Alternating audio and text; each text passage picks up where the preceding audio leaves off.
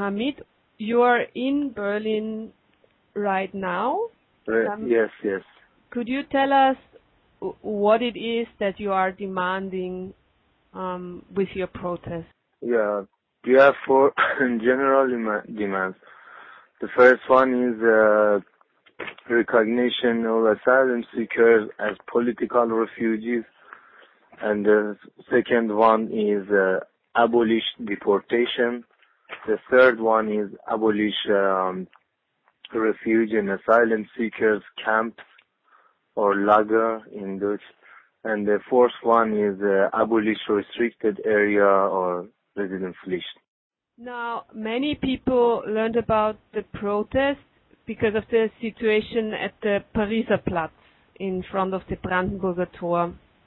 Um, however, you are protesting for much uh, for a much longer time already, and uh, you were protesting in many different other cities. Um, can you give us an overview, overview about these protests? Well, this movement uh, for asylum seekers' rights in Germany actually has started since seven months ago. After um, Mohammad Rahsepar committed suicide, unfortunately, and killed himself, and uh, and about the protest march from Würzburg to Berlin, they started uh, about two months ago, and the protest march took long 28 days that we got to Berlin. From Würzburg to Berlin, that's about 600 kilometers that we walked all the way. And uh, on 13th of October in Berlin, we had a huge demonstration uh, that we started from Oranienplatz to uh, Parliament and Bundestag, Bundestag in Berlin.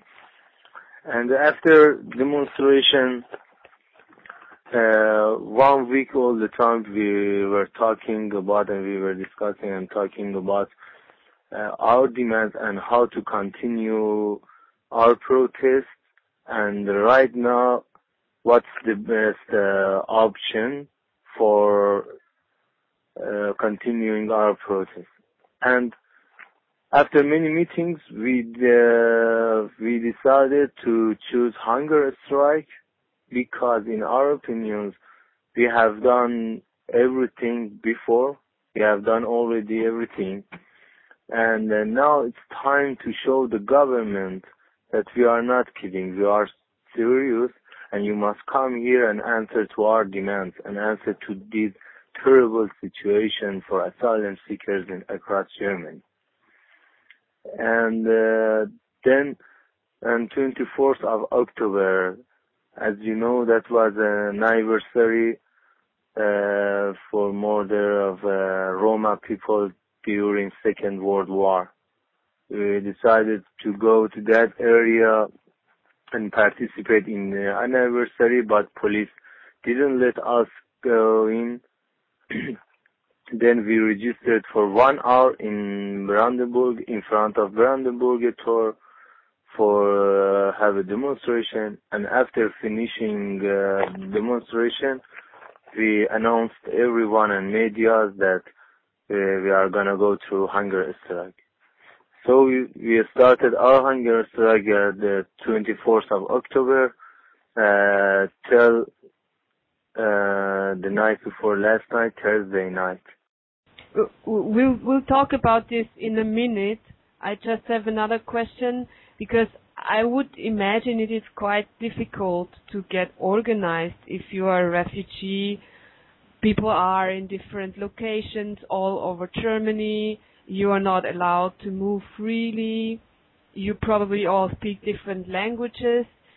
I imagine it, it's a big effort to get organized. How did you do it? How did you get organized? Yeah, especially the many times and even today in morning, uh, one uh, one of the people who are interested in this event, uh, she asked me uh, what was the best experience that you had during this protest march and this strike. And uh, I answered her the best experience for me personally.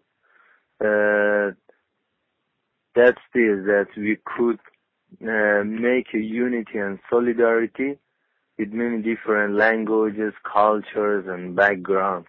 And really, this is this is too hard to to do it to to make the unity.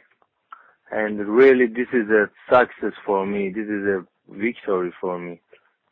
You know, for example, politicians uh, they are sitting in parliament and talk with each other, same with same language and the same culture. So, but we are doing a political thing, but with many different backgrounds and cultures and languages. So I think we are doing something harder than they do. Now back to the situation at the Pariser Platz. Can you um, describe how the situation was last week? Because we heard a lot about it, but maybe can you explain it once more? Yeah. Since the since 24th of October that we started hunger strike, uh, every night police attacked us or every early morning or late evening. When you know when the, this place was too quiet and people are people were in their beds and were asleep. And uh, then the, all the time in the, in that special times they attacked us and grabbed everything took everything sleeping bags blankets mattresses. And even they didn't let us uh, to use a slice of cartoon for sitting on.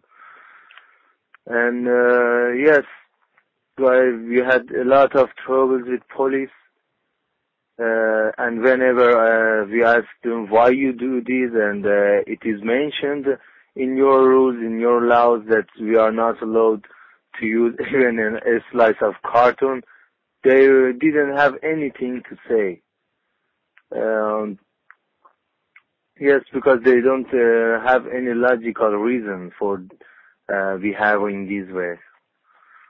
Yeah, and finally, after negotiation and after, you know, our resistance against, against this we behavior, they, they, they understood that we are not kidding, that we are serious and we will never ever leave here until uh, to see, okay, something positive happened for our demand. And you mentioned that on Thursday there were talks with politicians Yes, uh, we had two big uh, meetings with big politicians in Germany in 24 hours, and the last one was with the two ministers of Germany. Uh, they asked us uh, all the time in that meeting, please uh, break your hunger strike. Finally, at the third and last uh, break time, we agreed with breaking hunger strike, but uh, we, um, with some uh, conditions that we had for uh, politicians. And so, how is the situation right now? Well, the situation right now is good. Everything is quiet in a peace. But uh, I don't know, you know this or not. Uh, in 5th of November, uh, the date of registration for this area will be over and uh, but we wanna register here, register here again uh, until the 15th of November or maybe more to see what the government did for our demands. Because uh, the politicians told us uh, by that time we let we will let you know about uh, an exact date and time uh, about joining us in parliament. Two delegates from you you can come, uh, we will invite you to come to Parliament because by the end of this year, by the end of December, uh, we wanna settle and arrange day for talking just about asylum seekers conditions across Germany. So by the 15th of November, they will let us know the exact time for that day and uh, during these two weeks, they will assess the and the mm, people the people who are who were in hunger strike here, uh, their cases, their personal cases and situation in Germany. My last question is, um, you said that the police um, treated you badly. We heard about the blankets that got um, taken away from you. Did you find that you also got some support from people in Berlin? Were there people coming? Yes. Yes, every day and every night there are a lot of activists and supporters here and uh, all the time they help us, you know, to continue and keep on our protest. Yes, and I, w- I would say to all of them, thanks a lot, thanks for thanks to everyone.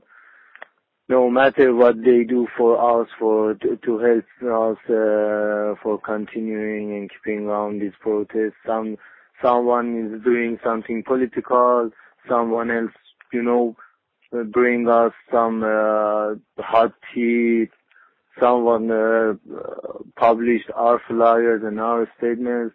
Everyone, you know, that try tries to help us somehow, and uh, that's really adorable. And thanks a lot. Hamid, thank you very much for talking to me, and uh, You're welcome. I wish you good luck with your protest. And uh, thanks. it was very nice talking to you. Thank you very much. You're welcome. Have a good day. Bye. Goodbye.